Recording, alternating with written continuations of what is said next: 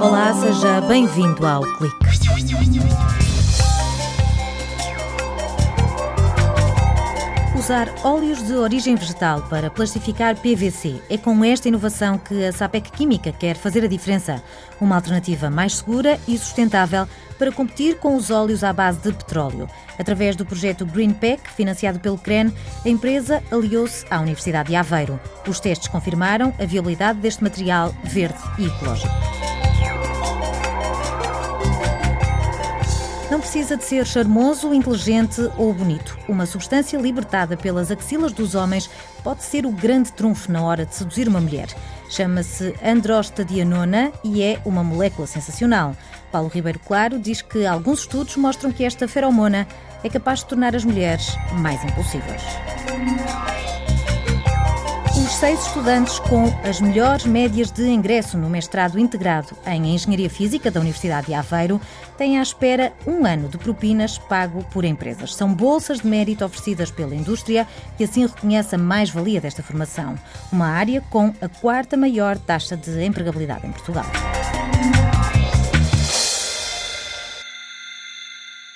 O PVC invadiu a nossa vida. Está na película aderente que tem na cozinha, no tablier do carro, na embalagem dos morangos ou na mangueira com que rega o jardim. Mas a Sapec Química quer atenuar esta dependência do petróleo e substituir os óleos de origem fóssil usados para plastificar o PVC por alternativas do mundo vegetal. Os óleos que são adicionados ao PVC em formulação para lhe conferir essencialmente flexibilidade, também outras propriedades, mas essencialmente a flexibilidade, são hum, praticamente todos de origem mineral, fóssil. E pior do que isso, têm um impacto muito forte uh, e polémico até na saúde humana. São os chamados fetalatos. Portanto, há aplicações em que isso não é muito importante, como sei lá, um friso de uma janela, mas uma sola de uma sapatilha feita em PVC para um bebê que depois possa colocar na boca, tem muito impacto. Rui Silva, engenheiro químico na SAPEC Química, revela que o projeto GreenPack, financiado pelo Compete, serviu de rampa de lançamento para os óleos plastificantes de PVC de origem vegetal. A planta, a partir da qual estes óleos são extraídos, é um segredo bem guardado. Sabe-se apenas que não compete nem com os biocombustíveis, nem com a indústria alimentar. E que está na base de dois óleos, um mais caro outro mais barato. Nós estávamos a tirar as nossas esperanças todas para uma dada molécula em que tínhamos pensado inicialmente. Os resultados foram bons e, entretanto, como é comum na engenharia química, nós temos sempre que tratar dos subprodutos. Pegámos nesses mesmos desperdícios e hum, sintetizamos um novo óleo plastificante, não para uma aplicação tão prime, mas para uma aplicação low cost. O nome que se chama até, traduzindo, seria um embaraçecedor de formulação. O óleo vegetal mais barato pode ser usado, por exemplo, no fabrico de solas de sapato. Já o óleo premium oferece aos fabricantes uma matéria-prima segura, biocompatível e ecológica, que consegue medir forças com químicos usados no fabrico de produtos submetidos a regras mais apertadas, como material hospitalar, embalagens para a indústria alimentar ou brinquedos. Rui Silva deixa ainda outro exemplo. Isto está sobretudo direcionado para aplicações de PVC que estejam sujeitas a temperaturas muito baixas, como, por exemplo, uh, mangueiras de jardim que sejam vendidas para a Escandinávia. Se não forem conferidas boas propriedades mecânicas a baixa temperatura, as mangueiras partem.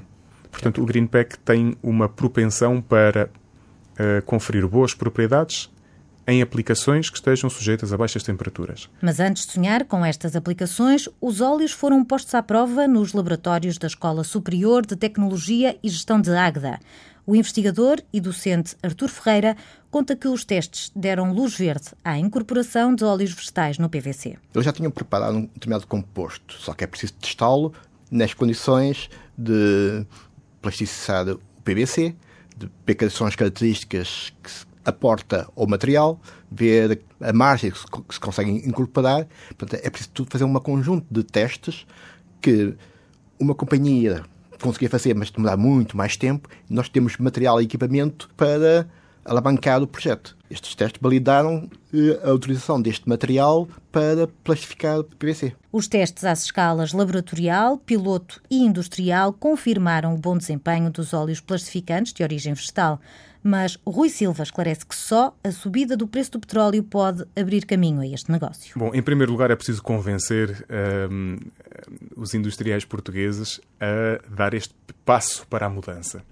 Porque isto implica também custos acrescidos. Agora, tem que surgir o momento comercialmente oportuno para avançarmos para, para o investimento propriamente dito.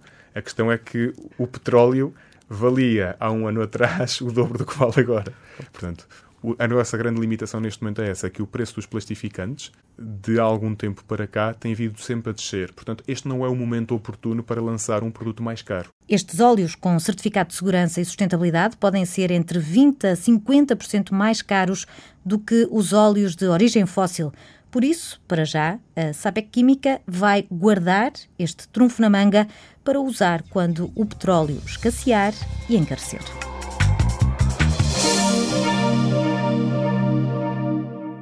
De forma silenciosa, há uma molécula que tem o poder de tornar as mulheres mais impulsivas. Pelo menos é isso que dizem vários estudos que Paulo Ribeiro Claro consultou. O docente do Departamento de Química da Universidade de Aveiro sublinha que não há certezas quanto à existência de feromonas humanas, mas, a confirmar-se, a androstadianona estará no topo da lista e é uma molécula sensacional.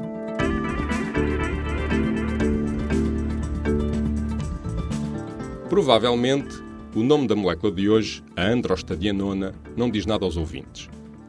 Mas este é um episódio sobre mensagens subliminares, ou melhor, sobre moléculas que passam informação sem termos consciência disso. É assim que funcionam as chamadas feromonas. São moléculas que se libertam em quantidades mínimas, mas que transportam informação sobre nós e influenciam quem está à nossa volta, sem que alguém tenha realmente noção disso. Uma forma de comunicação silenciosa e puramente química. No mundo animal, as feromonas estão sobretudo associadas aos rituais de acasalamento, mas são utilizadas como um meio de comunicação mais amplo, para marcar território ou enviar sinais de alarme, por exemplo. O chamado cheiro do medo, a existir, pode muito bem ser devido a uma feromona. É preciso dizer que os cientistas ainda discutem se há ou não feromonas humanas. Mas, se houver, então a andrastadianona está no topo da lista. A androstadianona é uma molécula da família da testosterona e é libertada pelas moléculas nas axilas dos homens. Os cientistas descobriram que as mulheres associam esta molécula à masculinidade, mesmo quando, ou sobretudo quando, nenhum cheiro é detectado a nível consciente. Estudos com voluntárias demonstraram que a exposição à androstadianona altera os níveis hormonais nas mulheres e afeta as suas emoções e a sua disposição. Durante os testes, as voluntárias dizem sentir-se mais uh, impulsivas e menos ponderadas quanto ao que vão fazer a seguir. Hum, eu diria que isso faz dela uma molécula sensacional. Agora no verão, cuidado com esta molécula sensacional. Encontra todos os episódios desta rubrica da autoria de Paulo Ribeiro Claro em ciseco.a.pt barra moléculas sensacionais.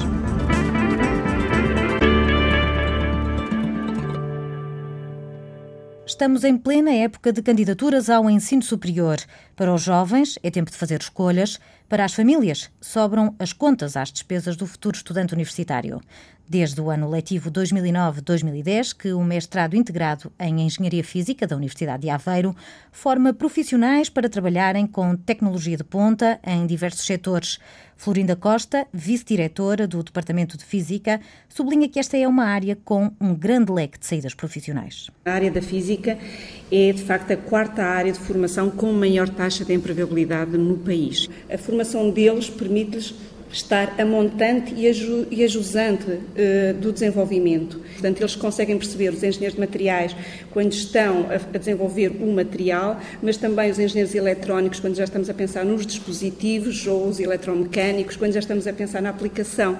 E, portanto, é essa mais-valia que distingue os engenheiros físicos dos outros engenheiros. Também convinha aqui dizer, nós também temos ex-alunos nossos que estão a trabalhar na banca, a, área, a física médica, portanto, uma área que emprega muita gente, e também tanto na Bolsa. Teresa Monteiro, diretora do mestrado integrado em Engenharia Física, acrescenta que se trata de uma formação polivalente, onde se ensinam os alunos a pensar e resolver problemas.